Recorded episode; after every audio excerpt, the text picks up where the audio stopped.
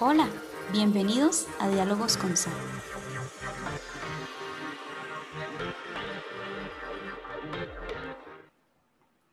Bienvenidos a un episodio más de Diálogos con Sal. Este es, este es, el episodio número 3 y vamos a hablar de paternidad con unos invitados bastante especiales para nuestra congregación. Esteban y Aidín, ¿cómo están? Un placer tenerlos acá. Muy bien, muy bien. Gracias a Dios por, por estar acá, por habernos invitado. Muchas gracias por la oportunidad y esperamos que pues, pueda ser de edificación para muchas familias.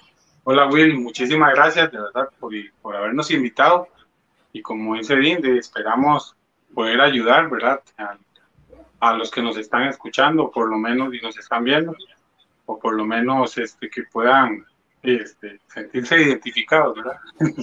Sí. Bueno, comentaba eh, con ustedes en, en, en, otras ocasiones cuando estábamos planeando esto, eh, que este es un tema que no se trata mucho, ¿verdad? Entonces, bueno, creo que podría ser de, de, bastante bendición y ayuda a otras personas que quizá pues apenas van a tener esta experiencia de, de ser padres o quizá algunos que, que, ya llevan su ratillo, pero puede que comenten algunas cosas que pues que ellos no hayan escuchado, ¿verdad? Claro. Entonces, eh, bueno, ya que comenté esto de, personas que puedan ser muy nuevas en esto, me, gustaría ya hacerles la, primera pregunta. Y es, eh, ¿qué sintieron ambos con la noticia de, de van a ser padres? Híjole, bueno, pues fue como, literalmente fue como un sub de emociones porque estaba en el momento en el que bueno, este, Aidín, este, me dice a mí que, que siente como, ¿verdad? Algún un retraso, ¿verdad? Entonces, está como esa zozobra, ¿verdad? De que sí o no, pero en el momento que ya se hace la prueba, este, de Aidín se echaba a llorar y yo me echaba a reír, o sea, era como, como completamente diferente, ¿verdad? Y yo este, me enojaba porque se reía y no lloraba. Sí, se enojaba conmigo y porque yo no lloraba yo, pero es que así es como me estoy, sí, así estoy demostrando, ¿verdad? La, y como la felicidad, pero también los nervios, ¿verdad? Pero también, obviamente ya en ese momento pensaba más que todo como, como a futuro, ¿verdad? Lo que pueda venir, que como todo papá, ¿verdad? Que, que le pide primero a Dios que el proceso, este, de no, no vaya a ocurrir algo que, que, que ningún papá quiere, ¿verdad? Que, que, se venga antes, que inclusive hasta que se pueda perder, ¿verdad? Este, igual, este, que a la hora del nacimiento, del parto, este, de todo estuviera bien, que Dios en todo momento guardara tanto a Aidín, en ese momento a bebé, pues este, cuando nosotros estábamos recién conociendo la noticia, ¿verdad? De, de que íbamos a hacer de que ya éramos papás, ¿verdad? Porque aunque todavía este, no, no lo teníamos en brazos, ya para nosotros ya éramos papás, ¿verdad? Entonces, eh, de el hecho de saber que, que queríamos que ella siempre, lo, que el bebé estuviera siempre bien, ¿verdad? Y que a la hora del parto no pasara nada más allá, ¿verdad? Que, que bueno, y gracias a Dios, y pues Dios siempre tuvo todo bajo control, ¿verdad? Para mí también, digamos, fue como ese, esos montón de sentimientos encontrados, porque es vacilón, digamos, a pesar de que nosotros la habíamos planeado, era una niña deseada y demás, jamás pensamos que fuera tan rápido, porque literal, dejamos de planificar en diciembre y en enero ya está embarazada.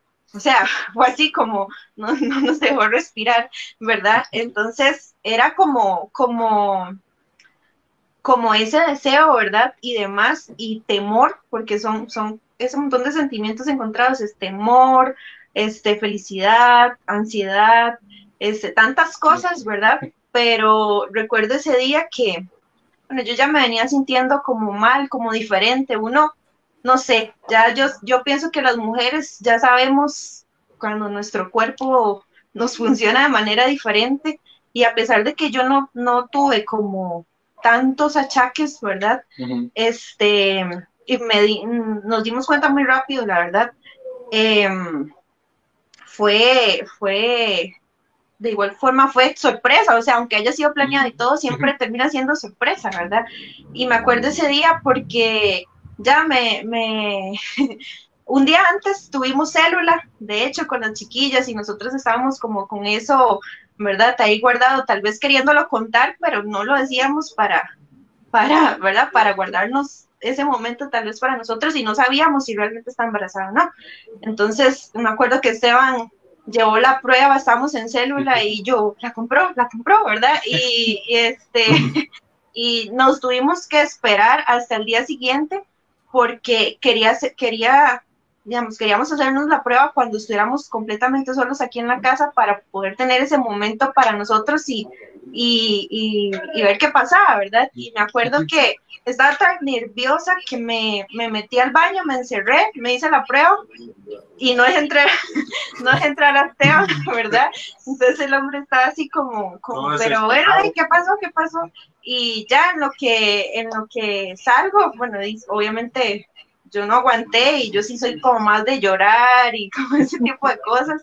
Y, y me puse a llorar y Esteban lo que hacía era reírse y reírse. Oramos, ¿verdad? En ese momento sí, sí fue algo muy importante para nosotros. Oramos y despuésito de eso, rapidito, me fui a hacer la prueba de, de sangre. De sangre, ¿verdad? Y otra vez, otra llorada, otra llorada y otra carcajada. Ah, en media, yo riéndome en media calle y Aitín llorando en media calle.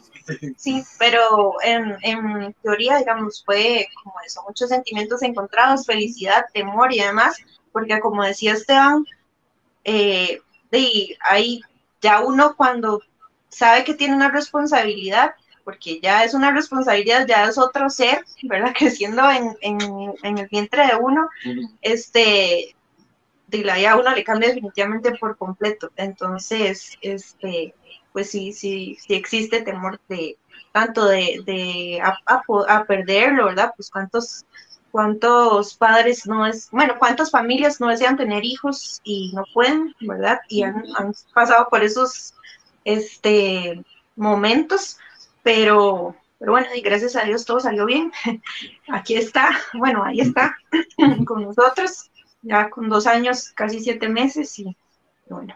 Sí, una de las cosas que, que también son cosas que, que, vienen al corazón de uno, también preguntándose si seré capaz de, de poder guiar a esta, a esta personita que está a punto de llegar, ¿verdad? En ese momento este, que se estaba gestando, tal vez esa zozobra, ¿verdad? De que seré capaz este, de poder guiarla, de poder este, encaminarla en, los caminos, ¿verdad? Que, que, tal vez diga, yo quiero que le sirva, pero estaré dándole, este, como quien dice, el rendimiento como, como papá para que pueda llegar hasta ese momento, ¿verdad? Entonces son como ese cúmulo de cosas que, que uno, pues, al principio de, no sabe cómo manejarlas, ¿verdad? Pero poco a poco en el proceso que íbamos viviendo, de ya este, Dios nos va dando como como las herramientas para, para empezar a, a permitirle a él que vaya trabajando.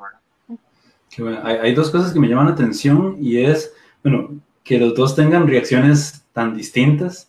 Entonces, eso quizá es algo a tomar en cuenta para las personas que escuchan que las reacciones pueden ser muy distintas en, en las personas, ¿verdad? Y la segunda cosa es eso, cómo algo del presente puede llevarlos a pensar tanto tanto, tanto en el futuro. Y de hecho, ahora Edith mencionaba algo que es, em, dijo algo así como que la vida le cambia. Me gustaría si pudieran mencionar eh, algunas, algunas de esas cosas que, pensaron o algunas de esas cosas que, que, ustedes dicen, bueno, ahora todo va a ser diferente. Este, tampoco es necesario que, que, se extiendan mucho, pero tal vez si nos, si nos podrían mencionar algunas de esas cosas en las que piensan que, bueno, ahora, ahora las cosas tienen que ser diferentes por esta responsabilidad. Bueno, este, en realidad, el, a como, a como mencionaba, ¿verdad? El solo hecho de saber que uno tiene otra persona es una responsabilidad muy grande, ¿verdad? De que al final de cuentas, yo lo veo así, ¿verdad? Es como, como una confianza en Dios depositada en uno, ¿verdad? Para poder administrar eh, lo que lo que nos está dando en ese momento, ¿verdad? Ese, ese regalo que al final de cuentas pues no es, no es, nuestro, ¿verdad? Es de él. Entonces es como, como, el cambio a, tantas cosas, a, al, por ejemplo, saber si realmente eh, qué tan enfocada o enfocados estamos, ¿verdad? En los caminos de Dios y realmente vamos a ser un buen ejemplo para ella, ¿verdad? Poder cuidar todo eso para que, que pues ella pueda crecer, ¿verdad? Eh, siguiendo el ejemplo y pudiendo seguir este eh, los caminos, los caminos de Dios, ¿verdad? Creo que bueno, una de las cosas que decía Dean tiene toda la razón, y al menos para mí cambia mucho, digamos, el hecho de que tengamos que cuidar muchas veces lo que vamos a decir, lo que vamos a hacer y lo que vamos a, tal vez a, a hacer, ¿verdad? Y hasta lo que pensamos. Hasta lo que pensamos, ¿verdad? Yo creo que ahí, hasta ahí hay un cambio de mentalidad. Creo, ¿verdad? Como papás responsables, ¿verdad? Este, el hecho de que una palabra, ¿verdad? Que, que tal vez, que para mí tal vez no tiene ningún, ningún, por así decirlo, no tiene nada malo, Pero tal vez el hecho de, de que alguna otra persona pueda pensar o, ver que verlo de mala manera, ¿verdad? Sea, yo ahora, bueno, un día de estos, curiosamente hablaba con Dick y le decía este, que había leído, no recuerdo en dónde fue que lo leí, creo que fue en un estado de, de WhatsApp donde leía que, que el papá le, le decía al chiquito, hijo mío, ten cuidado por dónde caminas. Y entonces el, chiquito le responde, no, papá, ten cuidado tú, porque yo sigo tus pasos. Y creo que ahí, eso es donde para mí cambia mucho. Saber que como papá, y pues tenemos que tener mucho cuidado de, de cuál es el ejemplo que queremos este, darle a, a nuestros hijos, ¿verdad? Es como, exactamente, es como ese peso, esa responsabilidad que uno tiene principalmente ante Dios, ¿verdad? De, de, de, responderle adecuadamente. Obviamente uno se equivoca y pues comete errores, ¿verdad? Como todos los humanos, pero es como, como, como ese peso, esa responsabilidad y que cuando Dios llegue nos, nos, ¿verdad? Nos pida cuentas qué hicieron ustedes con esta chiquita, ¿verdad? Entonces es como, como eso, principalmente, el, el, el, el, saber que ya eh, nuestra vida, ¿verdad? Depende o principalmente Dios, pero nuestro ejemplo, digamos, es como, como el camino tal vez que ella pueda en su momento elegir, ¿verdad? Entonces, es como eso. Sí, ustedes son la influencia más, más cercana, ¿no? Exactamente, sí. Sí, sí, y bueno, y, y, aparte que mucho de lo que eh, quizá ella vaya a aprender lo va a heredar, lo va a heredar de ustedes. Em, de hecho. Ah, hablando nuevamente sobre, sobre esa forma de reaccionar eh, distinta, me, me, gustaría preguntarles eh, de manera independiente a cada uno de ustedes, ¿qué es lo más difícil que, que quizá han enfrentado hasta ahora? No sé, tal vez sea lo mismo o tal vez también sea este, diferente en cada uno, ¿no? desde, desde, que nació ¿no? la bebé hasta ahora, ¿qué ha sido como lo más difícil de, de llevar o enfrentar? O asimilar? Bueno, voy a, voy a contestar este, primero. Eh, bueno, desde un principio, desde que Alana nació, pues yo soy, digamos, de los que prácticamente, digamos, tocó la almohada y se fue. O sea, literalmente se fue. O sea, muchos dicen que, que yo no duermo, yo me desmayo. O sea, y, y cuando Alana nació, este, de ahí, este, el tener que trasnochar para mí fue muy, muy fuerte. O sea, y honestamente. Eso que no lo hacía mucho, que digamos. El punto es, el punto fue ahí exactamente esa parte. Yo no lo logré mucho, la verdad. No lo logré porque al fin y al cabo, eh, en ciertas ocasiones, pues, la mayoría, diría yo, terminaba este, dormido yo y la bebé todavía no. O sea, y, y esa parte honestamente a mí como papá sí me costó mucho, pero eh, fue como esa parte, saber que, obviamente ella necesita, ¿verdad? Este, Aidín necesita también el, el que yo la pueda apoyar y que yo le pueda ayudar. Sí, este, pues, inclusive tenemos una, una anécdota sobre, sobre eso, ¿verdad? Porque eh, resulta que, que yo, bueno, eso fue como a los, creo que fue como el tercer día de, que Alana, de que Alana había nacido. La primera noche creo que fue aquí en la casa. Sí, fue la primera noche, ya aquí en la casa. Y de, resulta que yo chineaba a Alana cuando se despertaba, pero de como creo que fue como en la madrugada, ya yo estaba literalmente reventado. Y, y Aidin, por las cosas que, que, digamos, este, algunos les decían, esté tomando bastante agua. Y Aidin tenía una botella bastante grande de agua. Entonces, donde ella, este, yo escucho, ¿verdad? Ya, ya estaba somnoliento completamente, tengo la botella de Aidin en las manos.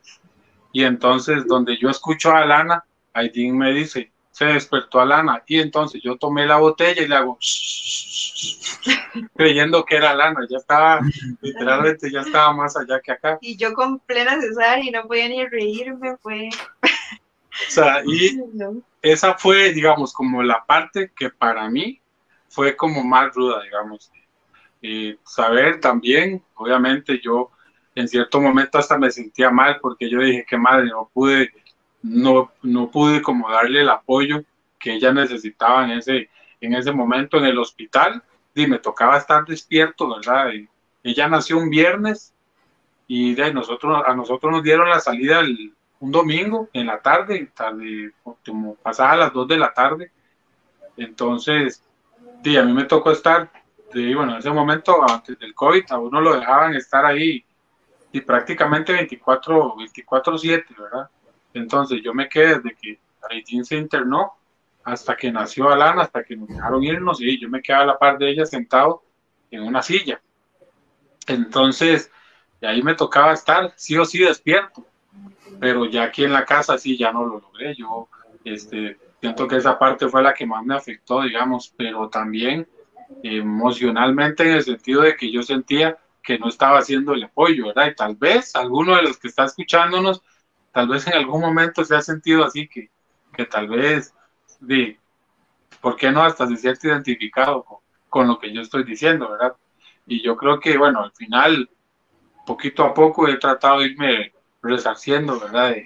De, del principio, ¿verdad? Que fue bastante, bastante agotador. Bueno, a mí, este, de las cosas tal vez más difíciles es, por ejemplo, el hecho de de, ah, bueno, Esteban solicitó 15 días, bueno, sus vacaciones, ¿verdad? Para poder estar con nosotras acá eh, mientras yo me recuperaba un poco, pero al menos creo que tal vez de las cosas más difíciles para mí era el ver cómo para el hombre, bueno, no sé, desde mi perspectiva, ¿verdad? Cómo para el hombre es más fácil volver a su vida normal, digamos. Eh, cómo él se incorporó de nuevo al trabajo, este, hacía pues su vida en teoría normal. Obviamente aquí en la casa, este, él, me apoyaba, ¿verdad? Y los dos ejercíamos nuestro rol, ¿verdad? Pero eso tal vez para mí, no sé, para uno que, que tal vez está acá con el cansancio, que la bebé llora, más que cuando están chiquititos, todavía es, es como más frustrante porque uno está aprendiendo a darles de dar pecho, ¿verdad? Que, que es cansado porque los bebés pasan prácticamente que 24/7 pegados al pecho, ¿verdad? Y eso es agotador, muy agotador porque uno no, no es, bueno, yo no descansaba, no dormía y para mí también, digamos, esa parte del sueño fue terrible porque siempre dio demasiado dormilona, ¿verdad? O sea, siempre me ha gustado dormir, es la verdad, pero di, el, el, el no poder descansar bien, sí soy como, como muy nocturna, digamos, como como soy de trasnochar y todo eso, o sea, no me afecta, pero este, ya el no poder dormir, o sea, es, es, otro, es otro nivel y, el tal vez ver que tal vez Esteban retomó su, su vida cotidiana, digamos, más, más fácil, tal vez para uno era como, como más difícil, como decir, y bueno, yo estoy aquí, y no es, no es como, como que yo diga, ay, no me quiero quedar con mi bebé ni nada, porque jamás, o sea, yo eso lo disfruto un montón, pero está ahí como un sentimiento, ¿verdad? Este, un poco difícil de explicar, pero, pero ha sido como, fue como eso, tal vez, aparte de, de, las trasnochadas, bueno, que ya uno jamás vuelve a dormir igual, ya ni me acuerdo, pero, pero bueno, en, teoría sí, sí fue eso, ¿verdad? Como el, el, ver que tal vez para, para el hombre, pues es en teoría más fácil. Eh, uno entiende, ¿verdad? Obviamente uno sabe que como proveedor y demás, ¿verdad? Los dos no podemos estar en la casa, es imposible, pero, pero tal vez esas fueron como de las cosas que, que para mí fueron más difíciles de, de, sobrellevar, ¿verdad? Sí, bueno, es que además también eh, la mujer lo vive más en carne, ¿no? Es toda la experiencia, tanto el parto como, como después la alimentación. Este, Exactamente.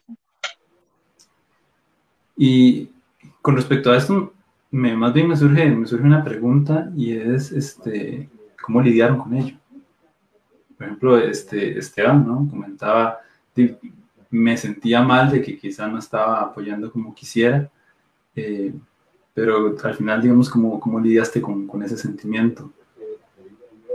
Y al final, no es que uno se, se vuelve caribarro, ¿verdad? Y no, ya no lo logré, sorry, yo lo intenté, pero no, sino que más bien creo que mi manera de resarcirme era como cuando llegaba del trabajo, este, poder este, de ayudar con las cosas de la casa, este, que Aidin no tuviera prácticamente ni que ni mover ni un dedo, digamos, cuando yo llegaba, este, para que ella igual manera tomar mi rol, ¿verdad? Como papá, no era solamente llegar de la ¿verdad? Sino también este, eh, hacerme cargo de Alana, que cambiarle el pañal, que, que este, alzarla un rato para, para entretenerla, para que Jean estuviera y descansara. Yo siento que esa fue como la parte que yo le decía a Jean, yo en el día con mucho gusto hago lo que usted me diga o lo que tenga que hacer, pero yo en la noche esa es la parte en la que a mí más me golpea.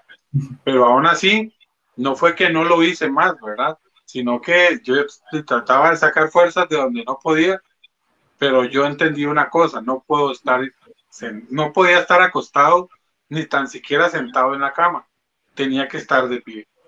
Entonces, ahí me, la, me daba la lana, yo la alzaba, pero me quedaba con ella de pie.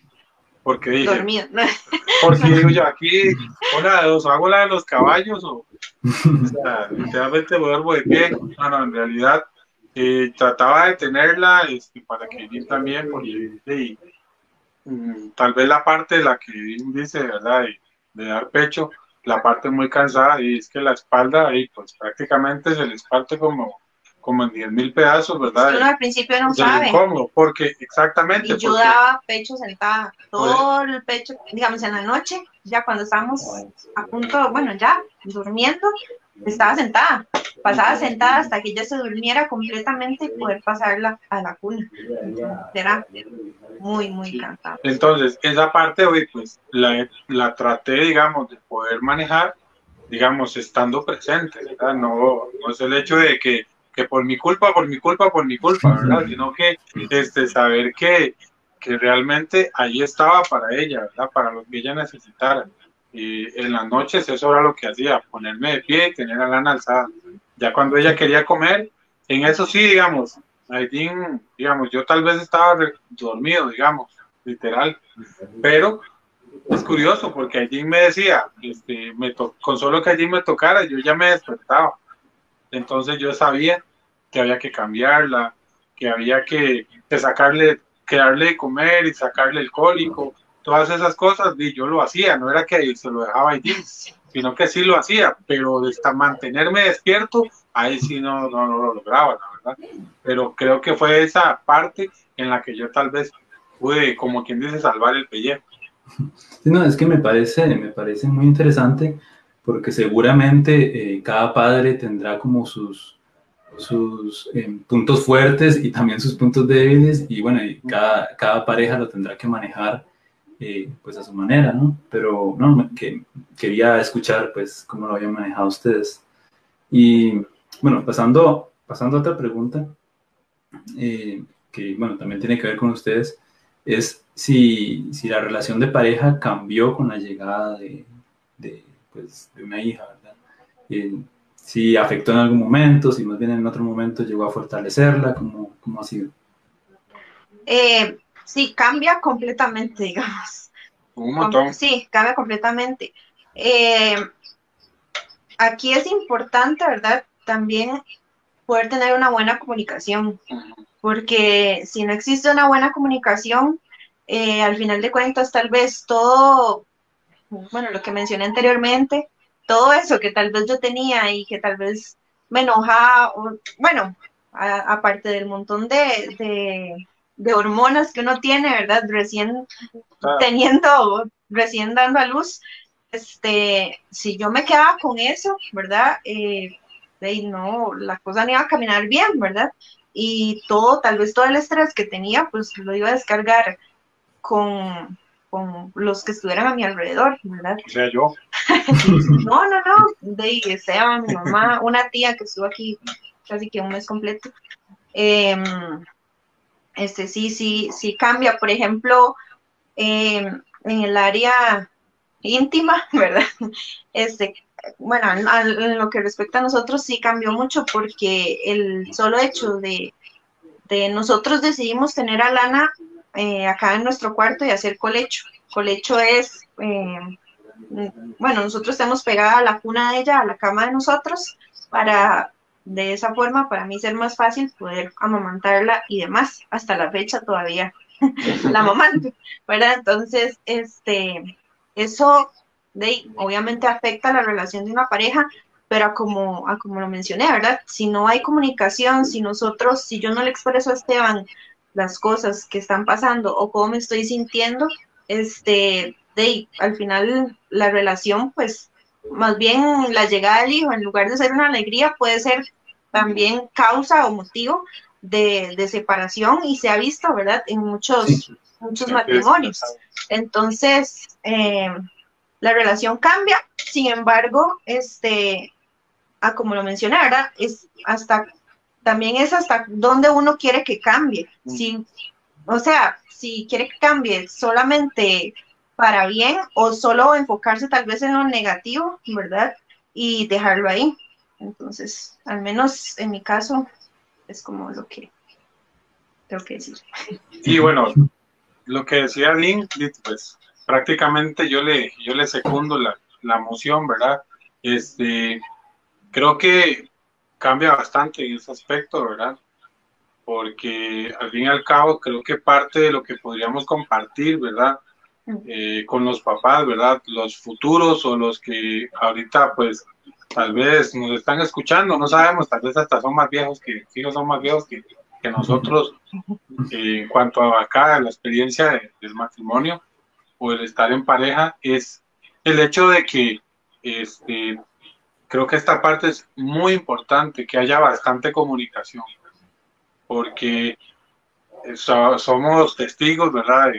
De, que tal vez en algún momento una pareja, digamos, que tal vez no tuvo esa comunicación, el hombre se sintió desplazado por, por el bebé, ¿verdad? Por el hijo. Entonces, en lugar de disfrutarlo, y disfrutar más, este, mayormente el matrimonio, sintieron más bien que, que, fueron como, como que los cambiaron, ¿verdad? Por, por el bebé.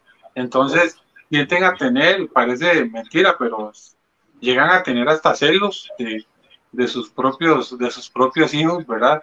Entonces, yo creo que si el hombre está sintiendo alguna presión, digamos, por esta situación, es bueno que lo hable, porque desgraciadamente, y lo vamos a hablar desde lo más sincero del corazón, ¿verdad? Pero eh, muchas veces, muchos matrimonios, por no hablar, por no tener comunicación en este aspecto, han terminado cayendo en adulterio y simplemente se escudan en que en que ya no me en que ya no me abraza en que ya aquí en que ya allá pero al final yo creo que eso es lo más importante es que haya comunicación para que estas cosas obviamente no se den, ¿verdad? Porque le damos pie al pecado y ¿qué hacemos? Dañar un hogar y traernos abajo de todo, todo lo que habíamos pues, eh, trabajado, ¿verdad? Y además que el plan de Dios obviamente se ve alterado, ¿verdad?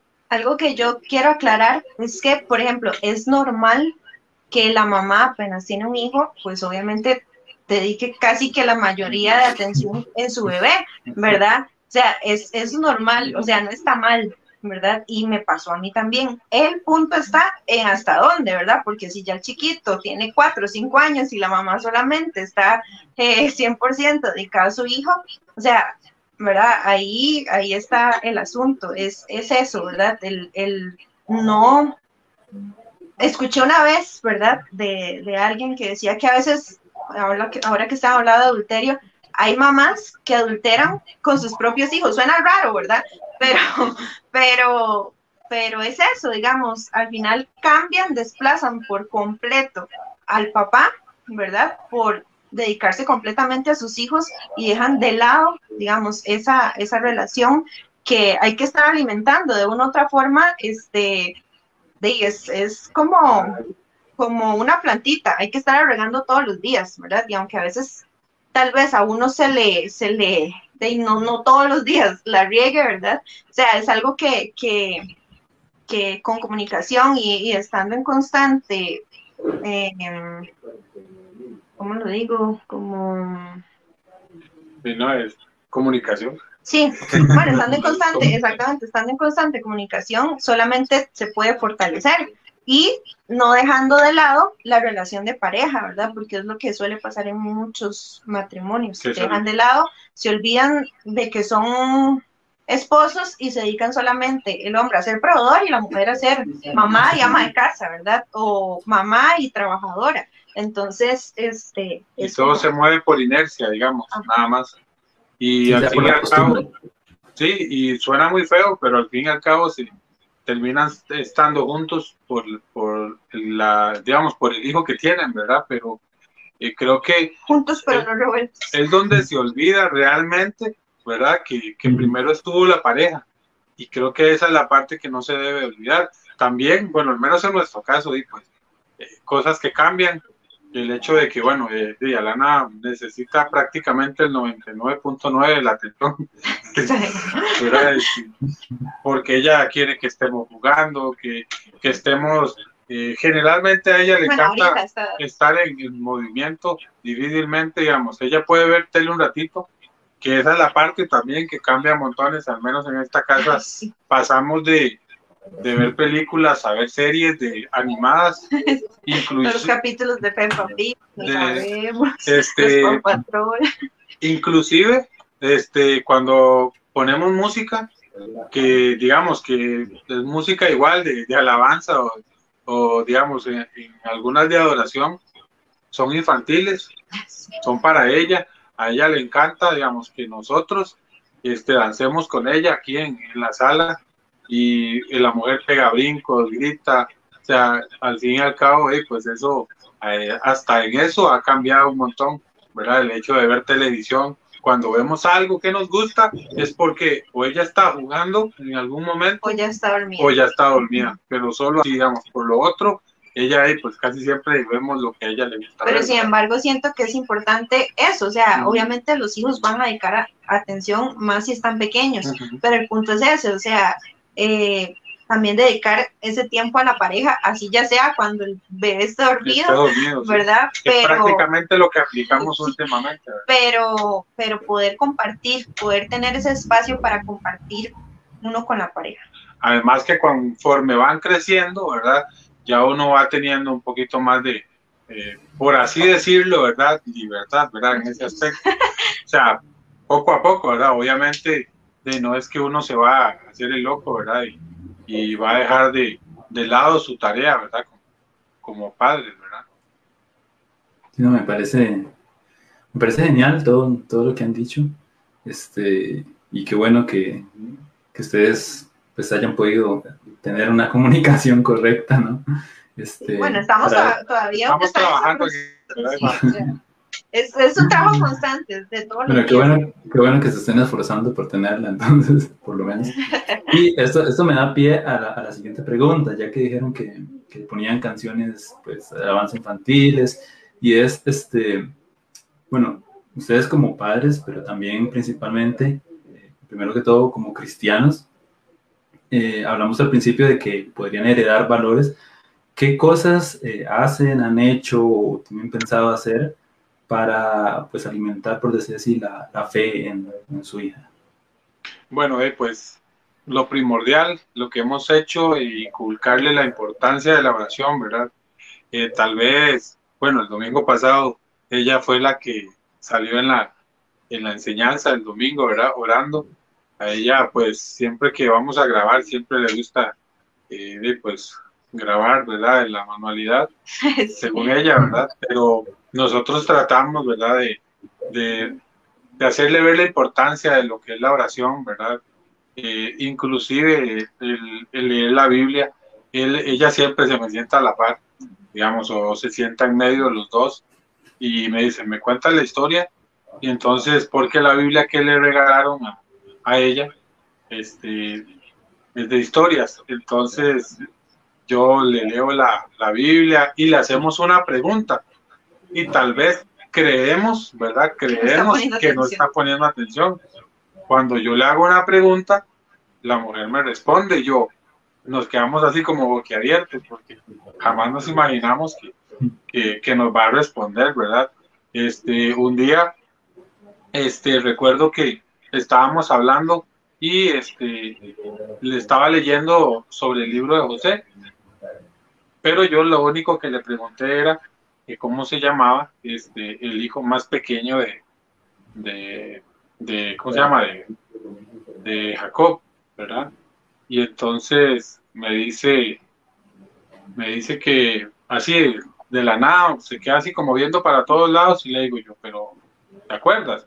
Y me dice, sí, José, y yo, ah, caramba, así se estaba poniendo atención, ¿verdad? Entonces, eh, Dave, pues nosotros nos echamos a reír, pero al fin y al cabo es parte de lo que hemos ido inculcándole a ella. Y, y vacilón porque inclusive un día mi suegra eh, le pidió a ella que orara por una situación que ella tuvo, ¿verdad? Con, con, un, dinero de, con un dinero, ¿verdad? De, unas vacaciones del trabajo. Y resulta que de Alana terminó de, de orar, terminó de orar y al final este, pues, eh, inmediatamente la llaman a mi suegra para que fuera y retirar el dinero, ¿verdad? Entonces fue así como terminando de orar a Lana cuando, cuando la llaman, ¿verdad? Entonces fue como ese momento en el que le, le decíamos a ella, es importante que, que ella vea, ¿verdad? Que, que, gracias a su oración fue, pues Dios respondió, ¿verdad? Entonces, esa parte, el, el estarle haciendo ver, ¿verdad? La importancia de leer la Biblia, la importancia de orar, la importancia, creo que es lo más, lo que yo le decía a Jim, que es lo que debemos inculcarle más todavía, es la importancia de tener una relación con Dios, el adorar, el hecho que, que le encanta, ¿verdad? Este, la música.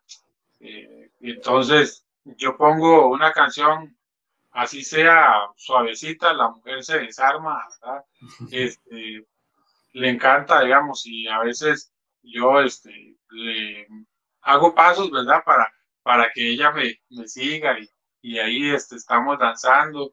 Creo que es parte, ¿verdad? Lo más de lo que nosotros queremos, ¿verdad? Eh, trabajar con ella. Principalmente el que lo vea como algo mm. natural, o sea, algo como del día a día, no, no algo, ajá, no algo que ella sienta presión por hacer o, o... porque mis papás lo hacen. Sí, sí, exactamente. O sea, el... Pienso que es importante también el ejemplo en, en esto, ¿verdad? Eh, el poder, el poder ser un, este, un ejemplo. Es para... al final todo se resume a la influencia que tenemos nosotros. O sea, no se trata, no se trata de obligarla a que lo haga, es que salga del corazón de ella hacerlo. Al fin y al cabo todo se vuelve como, como decimos, influir en ella para que ella pueda hacerlo sin necesidad de que nosotros se lo digamos. Sí, que bueno, ¿no? me parece, me parece excelente. Eh, bueno, quería hacerles otra pregunta y es, ¿qué piensan de la manera de, la diferencia, se podría decir, de criar, ¿no? Entre lo de antes y ahora. ¿Hay diferencias? ¿Qué, qué opinan ustedes? Ah, sí, claro, bastantes. De ahí, al menos voy a hablar de, mi, de la manera en la que me criaron a mí. Eh, yo generalmente, pues era, pues tuve una niñez bastante ruda, digamos, en el sentido de que yo fui criado por, por mi abuela. Mi abuela, aparte, aunque nos amaba mucho, era muy tosca, la verdad muy tosca, era eh, muy ruda, porque sí, la verdad era bastante ruda.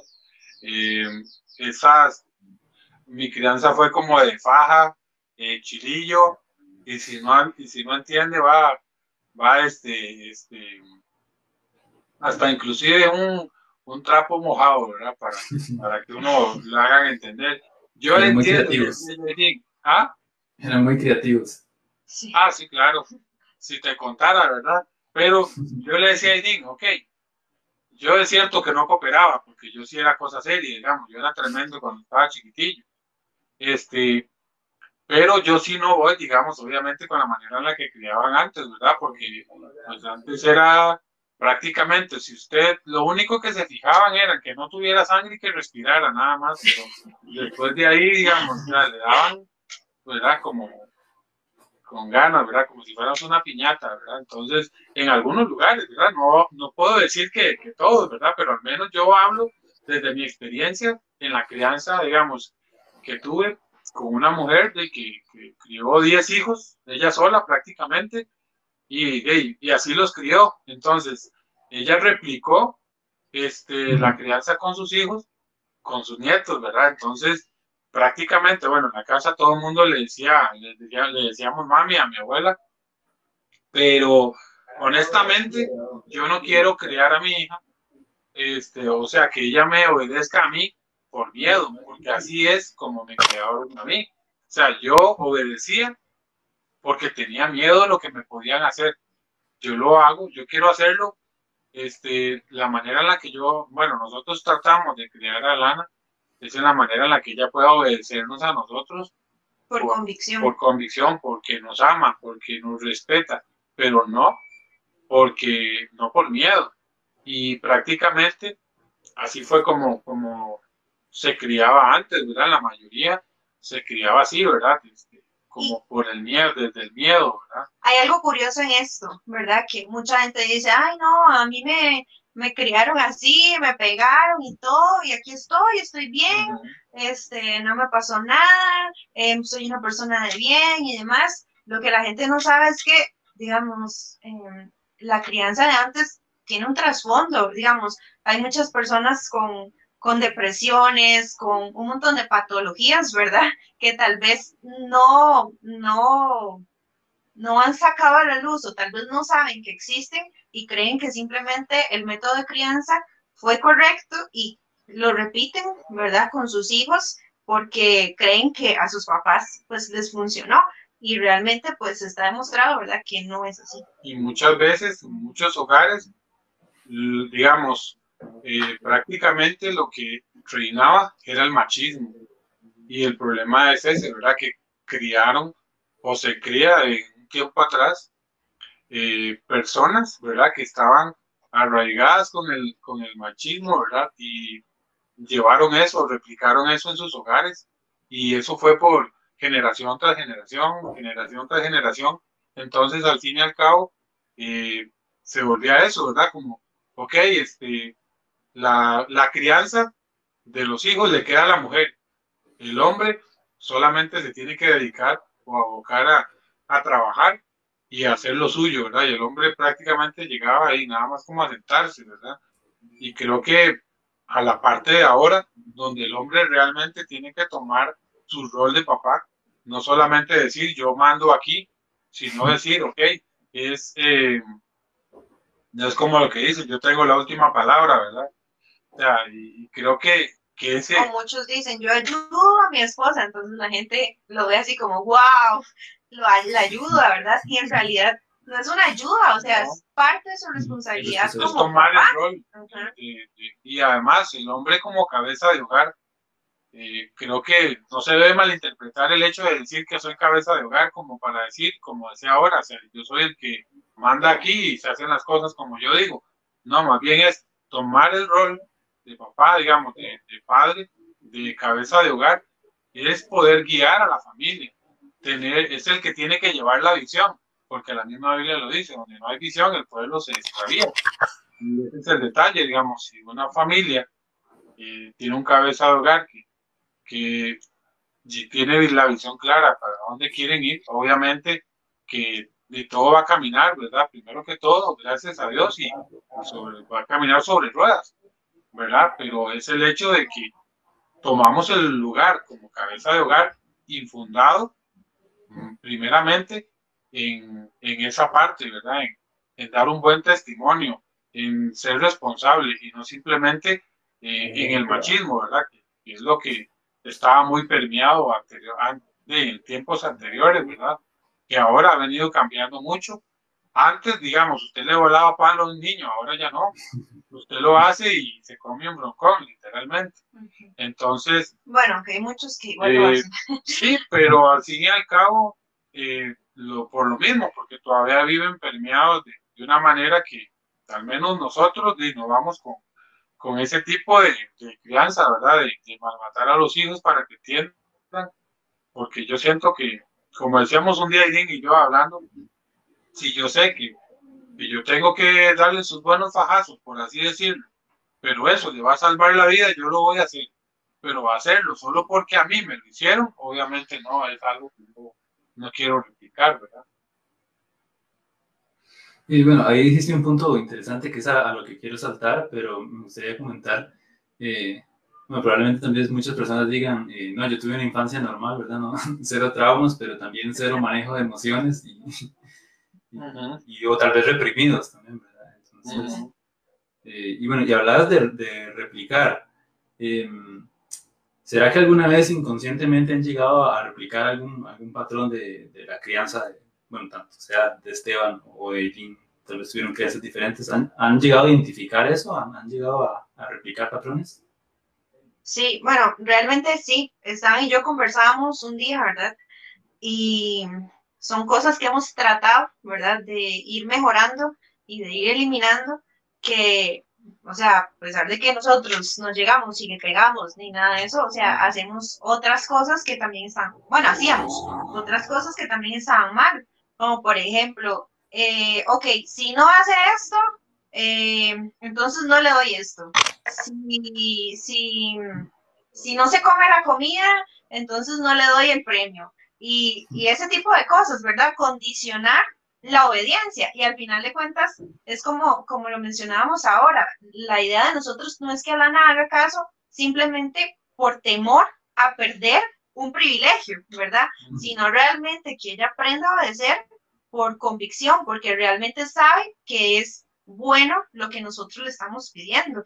Es algo que, que hemos ido trabajando, que nos ha costado, porque de uno por lo general, yo me acuerdo, cuando uno era pequeño, era el pan de todos los días, ¿verdad? Si no hace esto, tal cosa, si no hace esto, tal cosa. Y lo vemos hoy en día en, en, en en muchas, en, muchas cosas. O sea, si vas al dentista, te pongo una carita feliz. Es como, como ese, ¿verdad? Como, como si haces algo bueno, te doy algo bueno, pero si haces algo malo, te doy algo malo. Sí, y, y al final de cuentas, los niños aprenden a obedecer por lo bueno que voy a recibir o para no recibir lo, lo malo, ¿verdad? Entonces eso sí ha sido como algo que, que hemos tratado de, de, ir mejorando. Ahí vamos, no es fácil, pero, pero bueno.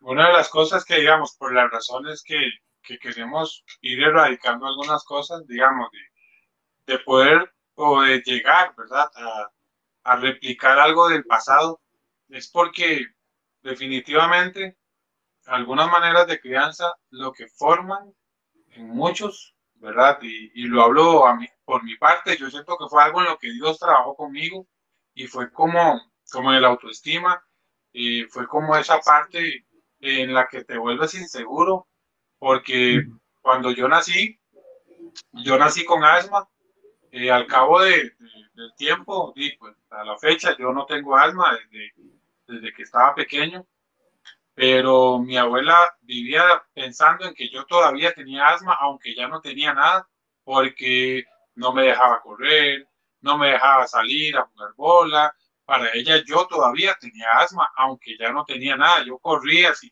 si ella, digamos, lo que menos sabía ella era que mientras ella me decía que no, yo daba la vuelta y me, y me escapaba y me iba a jugar bola sin que ella supiera.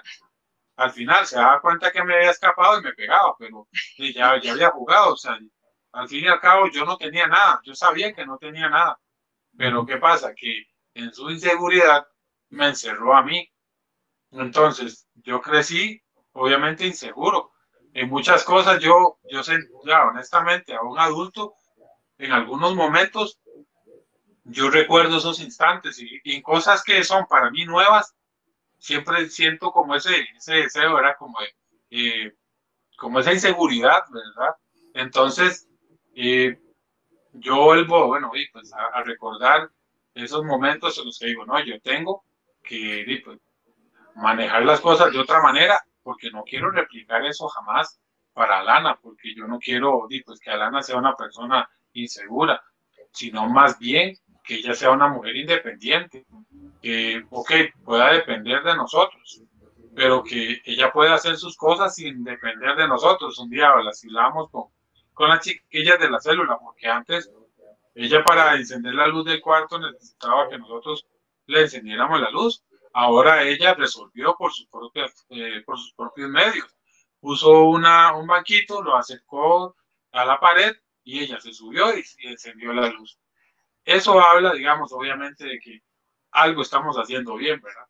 Sí, y, y eso es algo también de, de, digamos, que me pasó a mí, ¿verdad? Es algo que, que por ejemplo, la forma de crianza eh, que recibí, ¿verdad?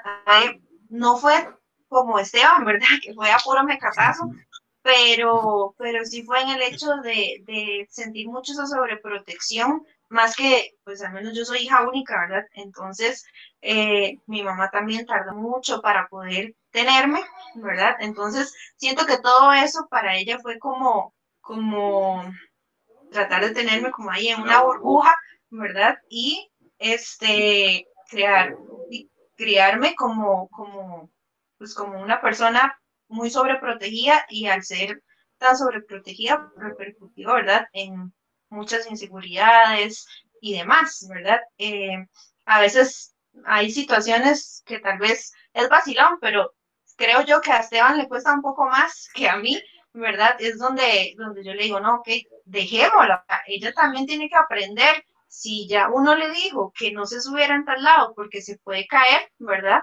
Este, ya, ya le hablamos, ya le dijimos, y obviamente, ¿verdad? Sí, sabiendo que no es un lugar demasiado peligroso en donde se puede hacer daño, ¿verdad? Porque si está subida ahí en, en el desayunador, no la vamos a dejar ahí que aprenda si se golpea, ¿verdad?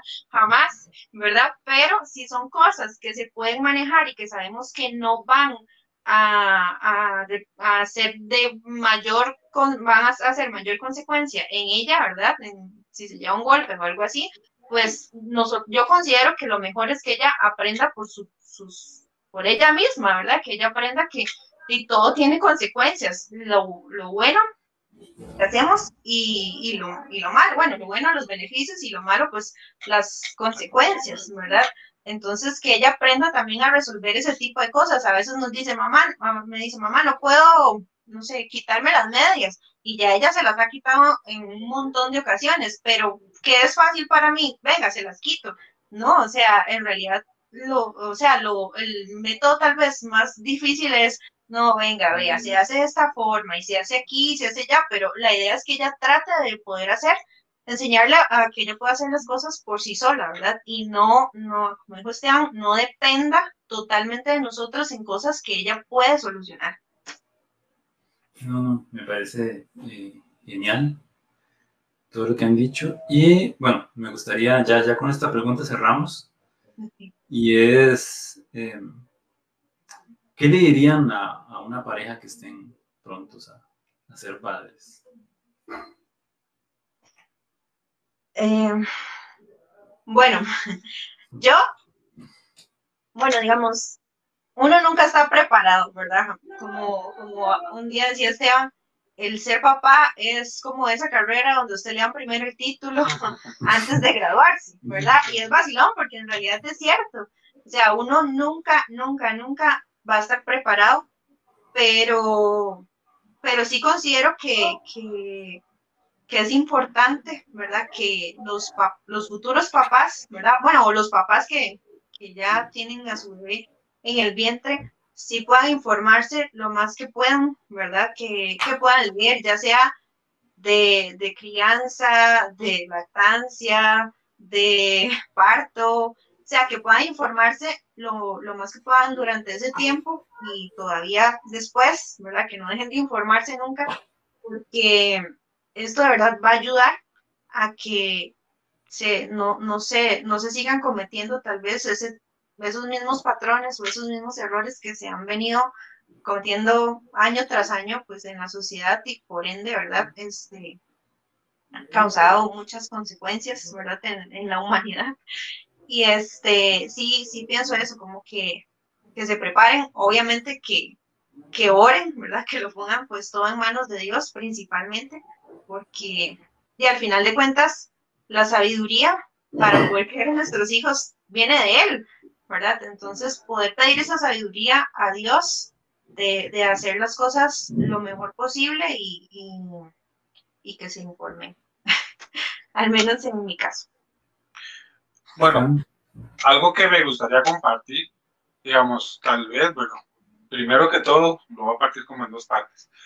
Primero, digamos, a los que tal vez, a los que no, a los que no tienen hijos, primero que puedan leer, puedan, eh, ¿verdad? Este, como informarse un poco más antes de, ¿verdad? Porque a veces nosotros eh, tendemos a, a primero este, hacer las cosas y luego ver cómo, por decirlo así, hacer algo y luego ver cómo es que queremos Aprender sobre la marcha.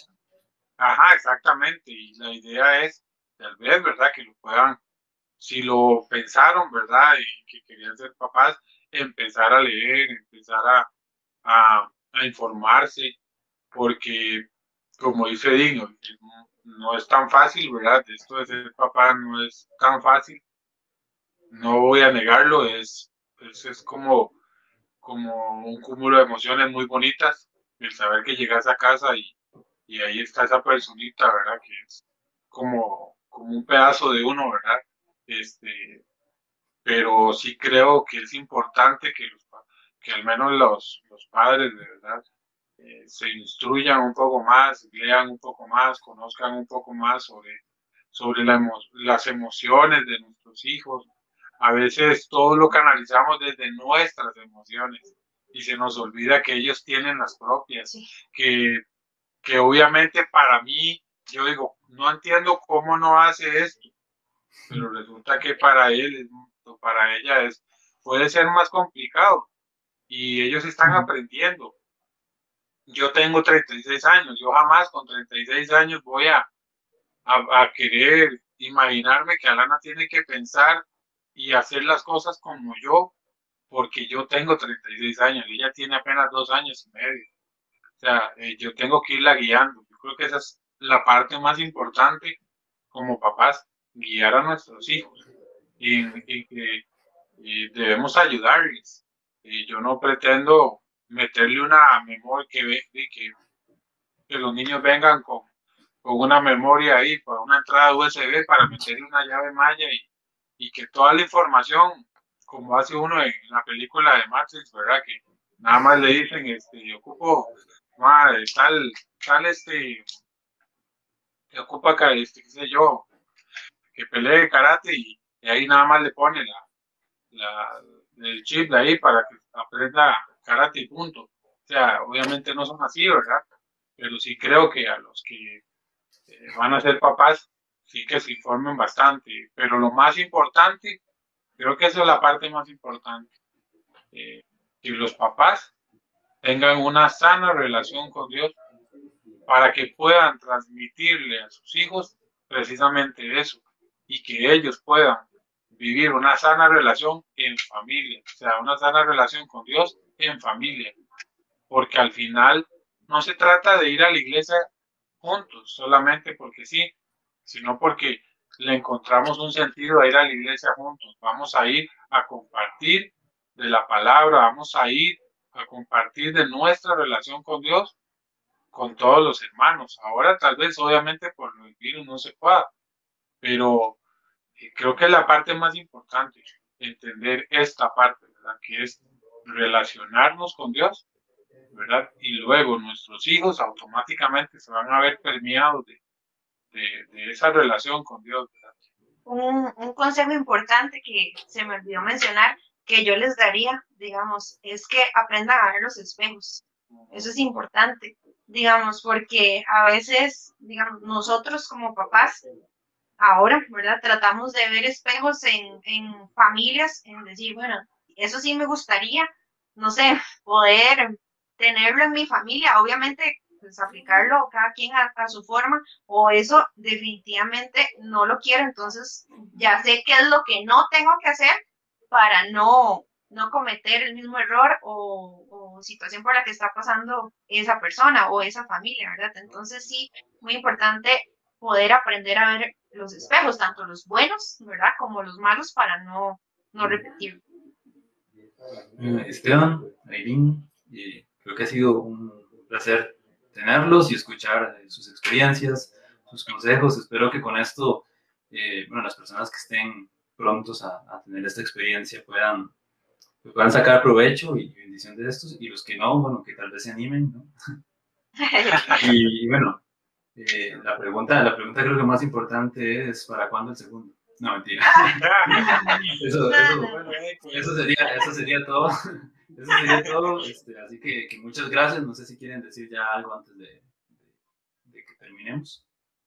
Muchas gracias. Bueno, a cada uno de los que nos está escuchando, nos está, nos está viendo por, por permitirse, ¿verdad? Este, poder escuchar nuestra experiencia, ¿verdad? Y ojalá pues poder aprender, este, poder haber aportado algo a cada uno de ellos y, y muchas gracias.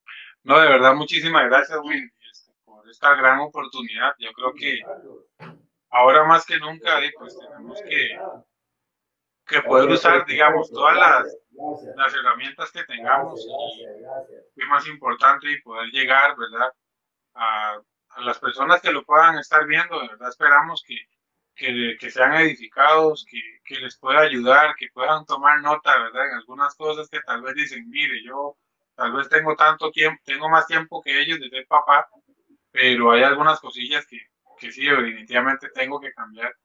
Eh, de verdad que sí, pues eh, creo que nada, como dicen por ahí, nadie nació aprendido, pero bueno, este, sobre la marcha uno, gracias a Dios, ¿verdad? Mientras va reconociendo los errores, va, va haciendo que las cosas mejoren, ¿verdad?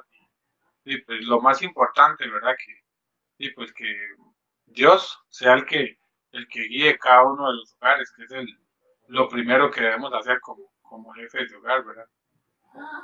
No, me parece muy bonito, eh, creo que el aprendizaje es en, en comunidad y me parece muy bonito que podamos aprender eh, unos de otros y bueno, eso es parte de, de lo que trata de hacer eh, este podcast. Así que, bueno, muchas gracias a todos por, por verlo o escucharlo en cualquiera de las plataformas. Esto es Diálogos con Sal y nos veremos en el próximo episodio.